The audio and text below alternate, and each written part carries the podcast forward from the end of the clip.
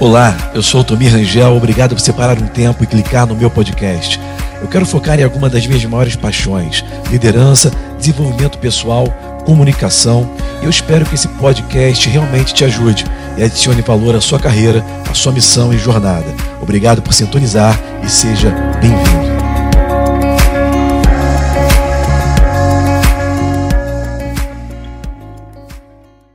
Nós ainda estamos na nossa série é, Aquietai-vos, né?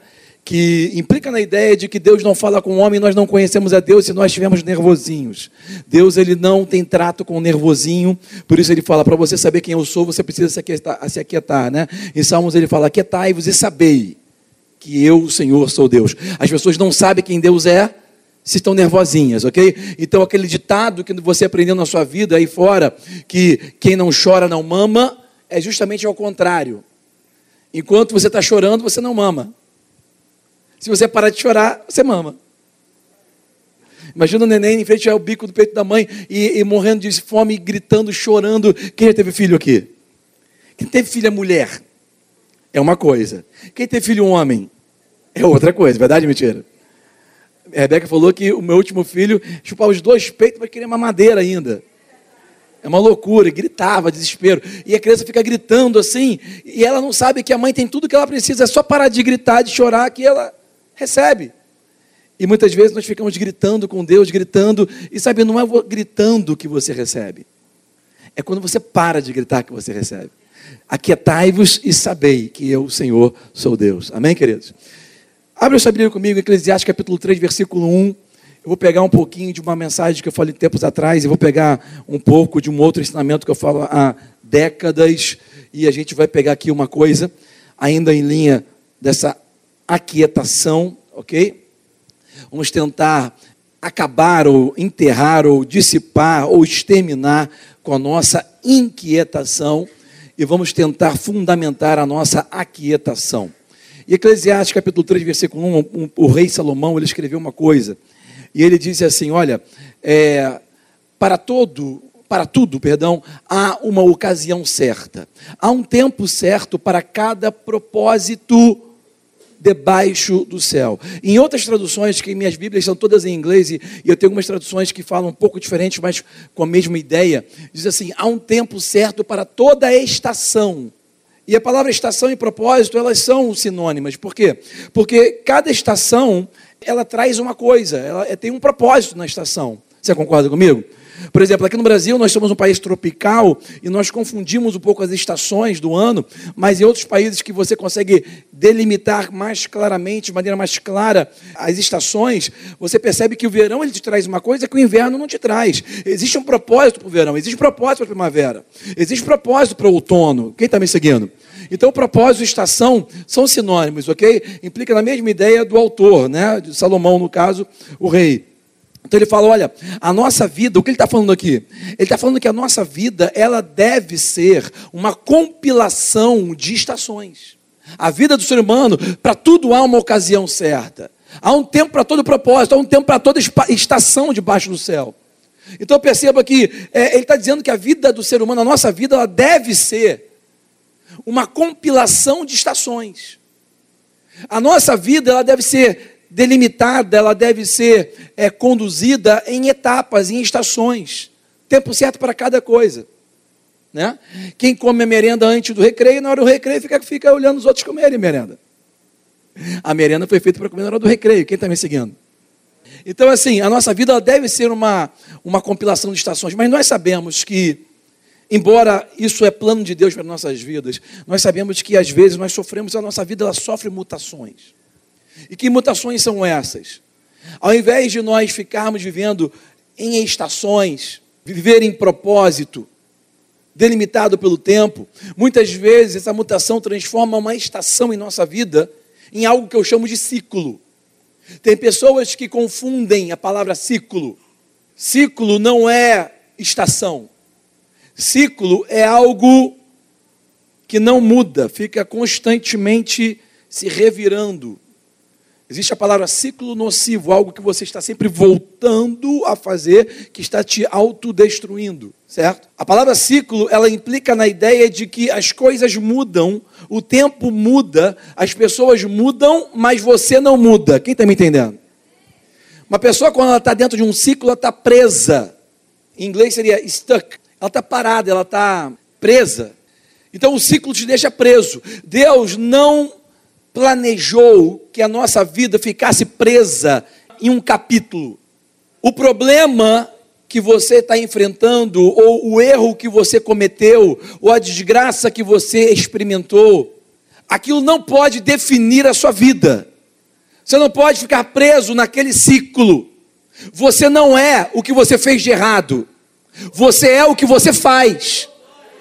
O que você faz, faz você. Você não é o que você fez. Sabe, eu costumo dizer que você não pode fazer nada pelo seu passado, mas graças a Deus você pode fazer muito pelo seu futuro. Então, se você entender essa frase, já vai valer toda essa pregação de hoje. Você não é o que você fez, você é o que você faz. Não permita que o que você fez defina quem você é. Como que você vai fazer para não permitir? Você tem que romper, quebrar esse ciclo. E sabe, o Deus que planejou a nossa vida ser uma estação ou compilações de estações é o Deus que também quebra ciclos em nossas vidas. Ele está querendo quebrar ciclos, ok? Tem uma menina, uma, uma, mulher, na verdade, é nos evangelhos, que fala que ela estava já há 12 anos passando por um ciclo. Ela estava presa por uma doença hemorrágica dentro dela. Ela estava chamada um fluxo de sangue. O que significa isso? É uma hemorragia constante. A Bíblia diz que ela tinha dinheiro, ela foi aos médicos, mas o conhecimento científico médico naquela época não era suficiente, não poderia ajudá-la, e ela empreendeu todo o dinheiro, ia perder o dinheiro e, e continuou sem a saúde. E ela estava presa em um ciclo, até o momento que a Bíblia deixa registrado que ela ouviu falar de Jesus. A fé, ela vem do ouvir. E quando você ouve de novo, e ouve de novo, e ouve de novo, a melhor maneira de você aprender alguma coisa, absorver uma coisa, é pela repetição. Ela ouviu falar de Jesus. Alguém ficou falando, ela deve ter falado, mas me, me repete quem, como é que é, como, o que, que ele fala, o que, que ele faz, e ela ouviu falar o que ele fazia, ela ouviu falar o que ele falava, ela ouviu falar como ele se comportava, como que a ideologia ou a, a maneira dele é, ensinar era completamente diferente da maneira convencional grega, romana que era ensinar naquela época, como que ele abordava as questões que para nós são sobrenaturais de uma maneira tão natural, como que ele transmitia a verdade de um grande Deus, Jeová, um grande Deus, Yahvé, que fica lá em cima, que na verdade ele trazia para uma convivência chamando de pai, e ele, e, e como que é isso? E ela ouviu falar de Jesus, e aquele conhecimento gerou dentro dela, como está gerando dentro de você nesse exato momento uma fé sobre o seu natural, sobre os seus cinco sentidos, sobre o que você vê, sobre o que você toca, sobre o que você percebe. E essa fé sobrenatural é uma, é uma tecnologia divina que vem através do conhecimento que só Deus tem, que faz com que você se conecte com a vida vindoura. Ou seja, é uma tecnologia que consegue alcançar algo que está no futuro para trazer para o presente. Um pastor que foi um pastor durante dez anos, assim, que eu o segui os, os últimos dez anos da sua vida, ele falava assim: a fé é como um braço espiritual que vai nas irrealidades da sua vida e pega e traz para a realidade da sua vida algo que não existe. E a fé é exatamente isso. Eu costumo dizer que é uma, que é uma conectividade, né? é, uma, é, uma, é uma tecnologia de conexão que já existia desde a antiguidade passada e que nós estamos cada vez mais usando, descobrindo e usando ela ao nosso favor para trazer para o presente o que Deus já tem preparado para nós. Entenda quando eu falo isso, é que a realidade da nossa vida aqui na terra, ela deve ser afetada pela realidade da vida nos céus. Existe um planeta invisível, onde Deus está sentado num trono, onde o sistema político não é democrático, mas é um reino, onde tem um rei que reina, e graças a Deus que o rei é bom, e quando o rei é bom, todo o povo se alegra.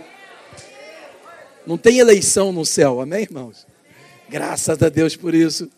Não tem nem direita e nem esquerda no céu, amém, irmãos? No céu só tem um, um, Deus, um rei sentado, e ele não vai sair daquele trono. O seu reino é eterno. Amém, queridos? E a Bíblia é ele falando conosco. Então, assim, o reino dos céus, que é um lugar, ele é governado por um rei, e nós chamamos aquele reino de reino de Deus. Porque o nosso rei, ele é Deus, ok? Ele é o Criador, ele é o começo, ele é o último. Ele é o que existia antes e vai continuar existindo depois. Em hebraico chama-se Abba, significa a fonte, the source. Ele é a fonte. E nós somos em mais semelhança dele, por isso nós podemos nos relacionar com ele. Mas o fato é que essa realidade, para nós hoje, está no futuro. Nós, como cristãos, vamos dizer assim, ocidentais, judaico-cristão, essa coisa que nós temos de cristianismo hoje aqui no Brasil, né, nas Américas, na Europa Ocidental, nós fomos muito ensinados a receber a Jesus como Senhor, ter uma vida piedosa na terra, buscar andar em santidade, ok? Buscar observar os mandamentos, a palavra de Deus, e tudo isso para nos preparar para ir morar nos céus. Não é verdade? Na vida eh, cristã, geralmente nós somos preparados para ir para o céu. Isso, embora seja verdade, não é toda a verdade. E na verdade, se nós focarmos somente nisso, nós nos tornaremos pessoas irresponsáveis. Porque se a pessoa só pensa em ir para o céu, muitas vezes ela fica irresponsável enquanto está vivendo aqui. Deus não, não, tem, Deus não planejou para que Jesus viesse para a terra para te levar para o céu.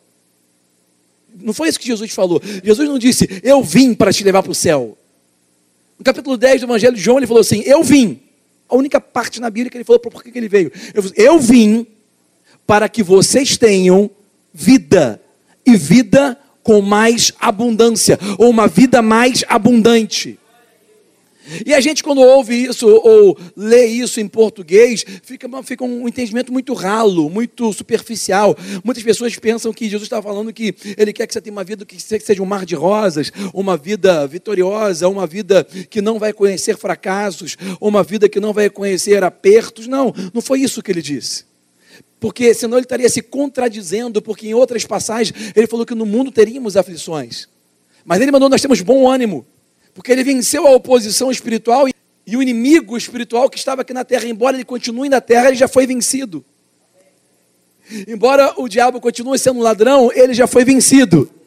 Mas o fato é que quando Jesus disse que ele veio para nos dar vida e vida mais abundante, em grego, como foi escrito, no Novo Testamento, a palavra vida abundante, em grego, ela se escreve Z-O-E, Zoe.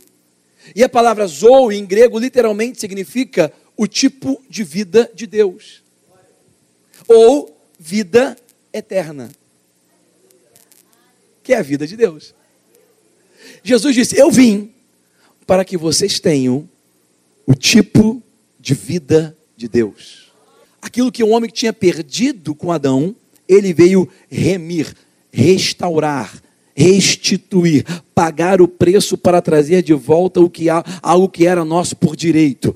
Ele veio nos dar o tipo de vida de Deus. Então, né, esse tipo de vida de Deus é o que nós precisamos aprender. Nós precisamos cada vez mais ficar expostos a essa verdade para que nós possamos usufruir de tudo que ele veio nos dar. Se você compra um celular que tem muitas funções e você só usa para telefonar, você não está usando bem aquele celular. Quem está me seguindo? Tudo que você recebe que seja muito bom, se você usar pouco e não estudar um pouco mais para aprender a, a, manejar aquilo, você vai ser uma pessoa que vai ter algo muito bom nas mãos, mas é limitado. Não por aquilo que você tem, mas por aquilo que você decidiu ser.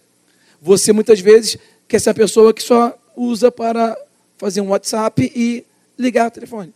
Embora você possa usar isso para várias outras coisas. É um computador que nós temos nas mãos hoje em dia.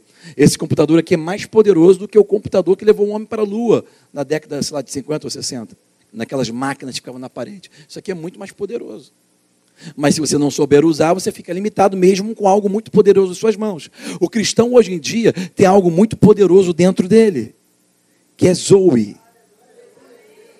O tipo de vida de Deus mas muitos não estão usando na sua plenitude, porque não conhecem. E a falta do conhecimento faz a pessoa perecer. Ok? Vamos voltar então para o nosso entendimento bem rapidinho. Romper ciclos só, só acontece, como aconteceu na vida daquela mulher, quando nós recebemos o conhecimento de Deus, o conhecimento que só Deus tem. Você só rompe ciclos na sua vida quando você conhece a verdade que se sobrepõe aos fatos. Existe uma verdade na palavra de Deus, algo que ele já deixou escrito para nós, que, se, que sobrepõe aos fatos que nós enfrentamos. Os fatos são as, nossas, são as nossas realidades temporais. A verdade, como eu chamo, que a Bíblia é, é a nossa realidade atemporal. É uma realidade eterna. E você pode usar a realidade eterna para colidir com a verdade temporal e causar uma mudança. E como que você faz isso? Através da fé. Você consegue alterar os fatos da sua vida com a verdade, usando a sua fé para colidir um reino futuro com o presente, ou a vida vindoura com essa vida presente. E foi isso que aquela mulher fez. A mulher, ela ouviu falar de Jesus e os fatos da vida dela mostravam para ela culturalmente, de acordo com a conjuntura cultural da sua época e social, ela não poderia sair às ruas em meio às outras pessoas, porque aquela doença que ela estava enfrentando há 12 anos era considerada como uma mulher suja. Então ela não poderia andar nas ruas sangrando daquela maneira. Contudo, a verdade que ela ouviu acerca de Jesus fez com que ela se movesse para fora da sua casa. Um ponto crucial para você quebrar o ciclo na sua vida, talvez seja o ponto mais crucial de todos, é que para que um ciclo seja quebrado, você precisa se mover. Você não vai quebrar um ciclo se você continuar parado. Você não quebra um ciclo se você continuar vivendo da mesma maneira, aceitando os fatos temporais. E quando eu falo temporal, entenda, essa palavra literalmente significa sujeito à mudança.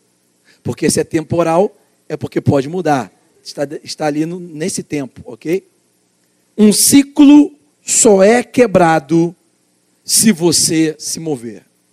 Nós não conseguimos nos mover não temos força para nos mover, não sabemos como nem quando se mover, se nós não tivermos uma instrução. Repete comigo: instrução. A mulher ouviu falar de Jesus, então ela se moveu.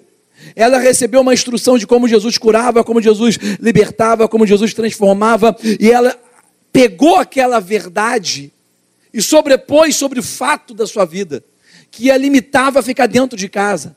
E ela saiu de casa. E ela literalmente andou no meio de uma multidão. E deixa eu te falar, biblicamente, uma multidão está entre 5 a 20 mil pessoas. Isso era o povo ao redor de Jesus. Um rapaz de 30, 31, 32 anos andando, e as pessoas o apertando, gritando, puxando, clamando. Se ele realmente tivesse cabelo comprido, estava puxando o cabelo, a roupa, puxando e fazendo Jesus, todo mundo gritando.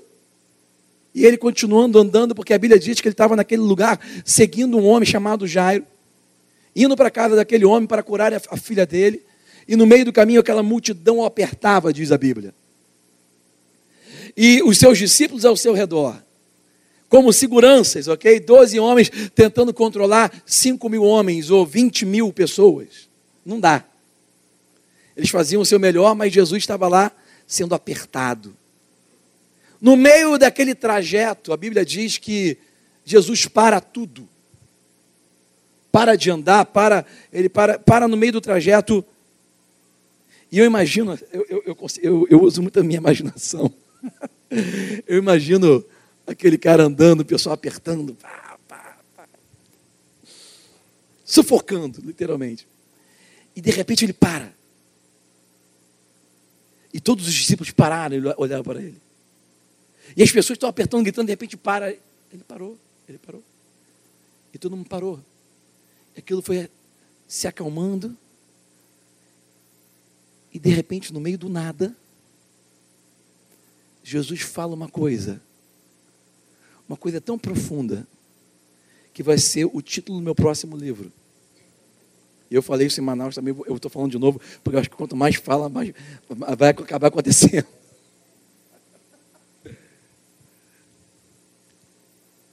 O próximo livro se chamará A Insanidade de Jesus.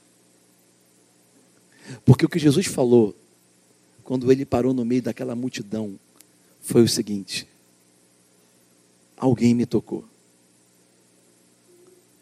Pelo amor de Deus uma multidão te sufocando, apertando, puxando cabelo, roupa, quase e de repente você para tudo, as pessoas vão, vão falar uma coisa, ele vai falar uma coisa, e ele fala assim: alguém me tocou.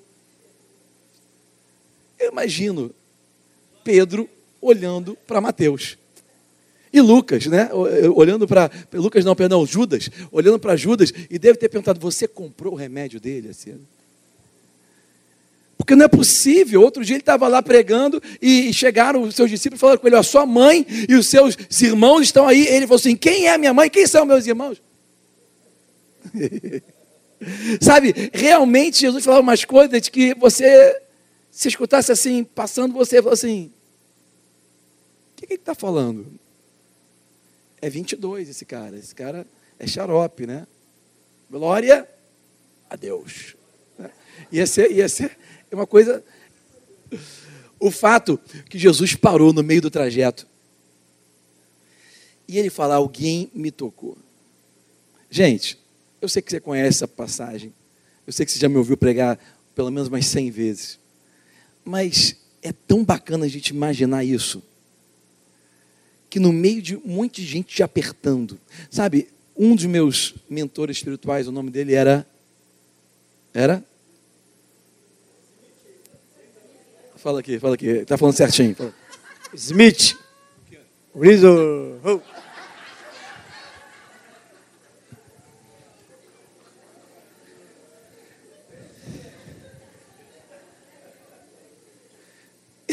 Assim como o pastor Joana falou, o Smith Wigglesworth, ele, ele, ele, entre as suas frases, assim, é, para mim, valem a vida inteira o que ele falava, mas algumas frases que realmente marcaram a minha caminhada e ainda marcam a minha caminhada de fé e me faz continuar quando eu lembro delas. Ele falava assim: Olha, é, existe algo em relação à fé. Existe algo em relação à fé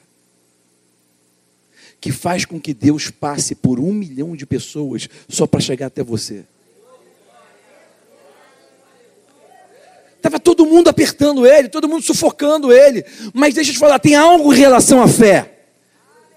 Sabe, não é todo mundo que anda pela fé que descobre isso. Tem algo em relação à fé. É, isso não é para todo mundo, irmão. Todo mundo que me ouve a vida inteira, não vai, não é todo mundo que vai entender, que vai pegar, que vai viver isso. Mas tem algo em relação à fé que faz com que Deus passe por um milhão de pessoas só para chegar até você. Irmãos, tem uma coisa que você tem que aprender em relação à fé. A fé não é algo religioso, não é algo cristão. A fé é a maneira como Deus vive, como Ele designou o ser humano para viver. E se o homem não entende, ele nunca vai funcionar bem, nunca vai viver a plenitude, nunca vai alcançar não é que Deus não queira dar, é que ele não está preparado, não quer receber, porque sem fé é impossível. E ele para tudo e fala: Alguém me tocou. Cara, é isso aí eu, eu acho impressionante. Parece ser insano o que ele fala. É insano. Muitas pessoas apertando e ele do nada: Alguém me tocou? Não faz sentido. Mas a Bíblia diz que ele começou a procurar. Porque Jesus identificou que dele saiu o poder para quebrar um ciclo poder para quebrar ciclo, virtude para interromper um ciclo, para desfazer, para romper uma prisão. Dele saiu o poder. Não é que Jesus ele foi um condutor, conduite. Ele foi um canal. O poder que foi colocado dentro dele pelo Espírito Santo, era o próprio Espírito de Deus dentro dele, foi tocado. Tem poder dentro de nós que ainda não foi tocado. O mesmo Espírito Santo que habitava em Jesus, agora habita em, no, em nós. O presente que Deus quis trazer para o ser humano não foi Jesus vir à terra. O presente, na verdade, estava dentro dele. Quando eu te dou um presente, o verdadeiro presente não é aquela, aquela caixa bonita adornada com um laço, com aquele papel. Aquilo não é o verdadeiro presente. Se você recebe aquilo guarda em casa, você não vai usufruir do verdadeiro presente. Aonde está o verdadeiro presente? Dentro da caixa. Jesus era a caixa, o Espírito Santo estava dentro da caixa. O verdadeiro presente era o Espírito Santo que Deus queria de volta trazer para dentro do homem, como era no começo, havia sido perdido. A caixa ela tem que ser rasgada. Jesus ele foi rasgado por nossas transgressões. Ele foi moído por nossa iniquidade. Ele levou o castigo para nos trazer a paz e pelas suas feridas nós fomos curados. Esse resgate, está entendendo? Nós só usufruímos quando nós rasgamos. Por isso o homem rasgou a caixa. Ninguém matou Jesus, ele se deu. Porque se ele não tivesse se dado, ninguém poderia matar. Tentaram matar até antes de nascer. Ninguém conseguiu. A unção, ela é indestrutível. A unção é uma mescla entre Deus e o homem. É o homem andando pela fé e Deus agindo pela graça.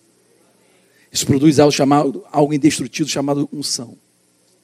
O fato é que para quebrar ciclo, primeiro ponto, você tem que se mover, você tem que sair do lugar onde você está, você tem que sair da mesmice, você tem que sair da, da vida rotineira, você tem que sair da, do estado mental conformado com esse mundo.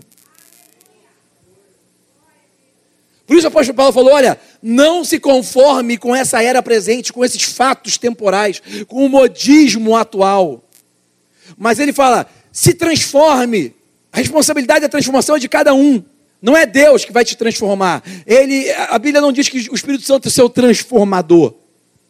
A Bíblia diz que ele é o seu ajudador. Ah, eu vou dar um passo, mas eu não tenho força. O Espírito Santo é o teu ajudador.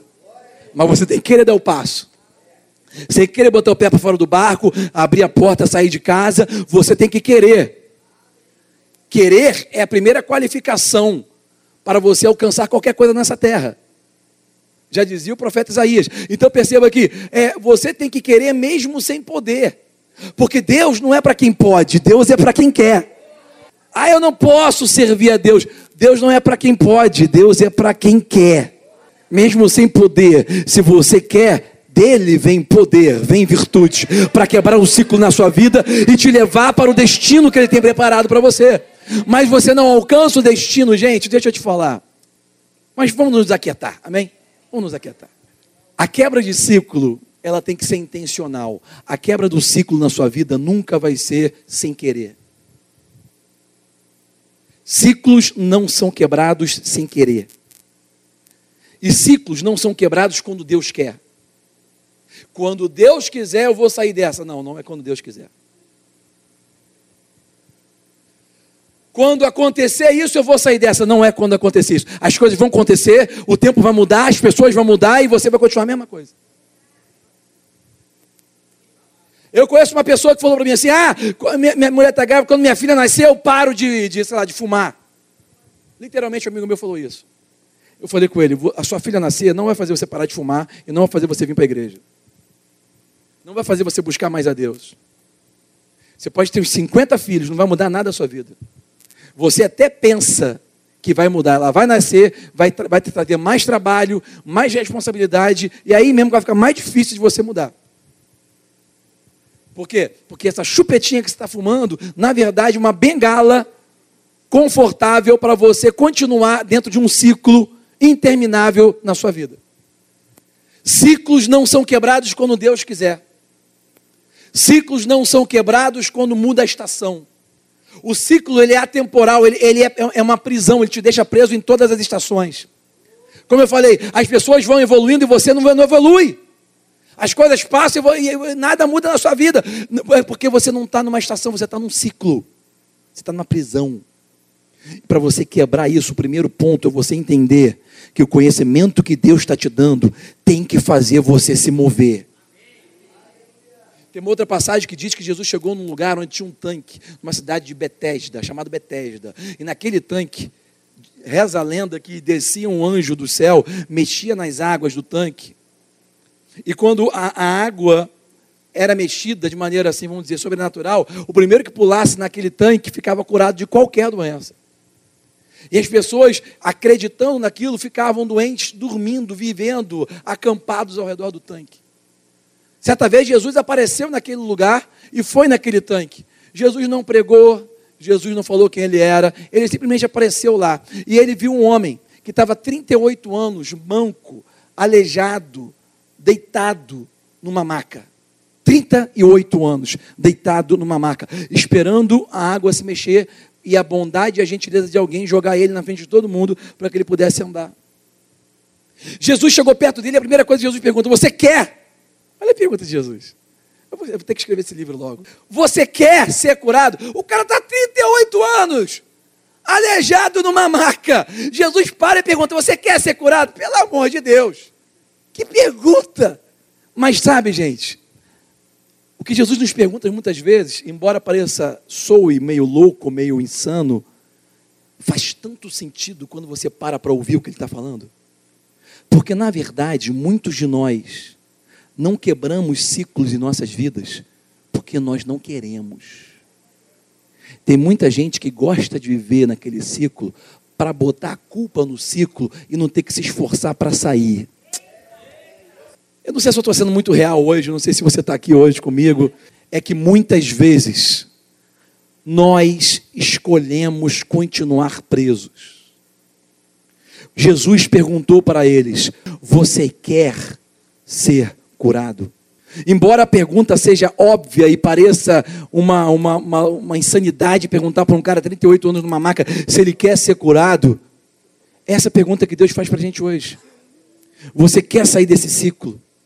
Você quer sair dessa situação? Se você não quiser, você não vai sair.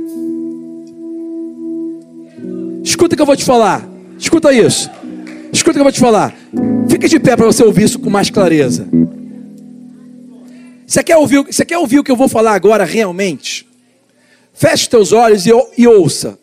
Porque quando você fecha os olhos, você presta mais atenção do que você está ouvindo. E o, e o equilíbrio não vem pelo que você vê, o equilíbrio vem pelo que você ouve. Escuta. Se você pensa que você pode sair desse ciclo, ou se você pensa que você não pode sair desse ciclo, você está certo. Olha para mim. Se você pensa que você pode, você está certo. Se você pensa que você não pode, você também está certo. Quem vai decidir a quebra do ciclo não é Deus. Quem vai decidir a quebra do ciclo não é o poder sobrenatural. Não é o Kairos. Quem vai decidir a quebra de um ciclo na sua vida? Levanta a mão. Fala assim: sou eu. Você vai decidir a quebra de um ciclo. É quando você decide, eu quero. Jesus fez e perguntou para ele: Você quer? Ele foi e respondeu, mas não tem ninguém que me ajude. Nós sempre estamos tentando colocar a responsabilidade da mudança na nossa vida sobre o ombro de outra pessoa. O ser humano tem essa tendência de tentar culpar, ou, ou se desculpar, ou justificar a falta de querer, a falta de mudança, a falta de ação, porque um outro não está me ajudando. Você não precisa de ajuda de ninguém para mudar. Você não precisa da ajuda de ninguém para mudar. Você não precisa que o presidente mude, que a economia mude, que as pessoas mudem. Você não precisa que a sua mulher mude, que seu marido mude. Você não precisa de ninguém para mudar. Se você quiser, você muda hoje. Altomira, eu não tenho força. É para isso que Jesus está perguntando se você quer. Porque ele precisa ouvir você dizer que você quer. Ele precisa saber. Você precisa saber que você quer. Você só sabe se você quer se você dizer, disser, eu quero. E se você não tem força para falar, fala baixinho. E quanto mais você falar, vai chegar um momento que você vai dizer assim: Eu quero. Porque o que você fala é o que te contamina. Você está muito tempo parado porque você está falando muito tempo que você não pode, que você não quer, que não dá. Se você começar a falar, eu quero mudar, Pode ser baixinho, depois você vai falar mais forte, eu quero mudar. Tá passando por eu quero mudar. Eu tô, eu tô preso, mas eu quero mudar. Quanto mais você falar para você que você quer mudar, mais você se inconforma mentalmente com a situação temporal, com os fatos que são sujeitos à mudança na sua vida. Os fatos só vão mudar quando você mudar. Quando você decidir mudar. Altomira, agora eu quero, mas realmente eu não consigo. Ah, peraí. Eu tenho uma boa notícia para você. Você tem um ajudador o Espírito Santo de Deus, o Paráclitos, aquele que é o mesmo como Jesus era. A palavra Paráclitos, que é o nome dele em grego, significa o mesmo, o da mesma espécie. Ele está conosco em todo lugar e em todo tempo. E se você quiser, você pode clamar a Ele. Você pode clamar a Ele. Aleluia.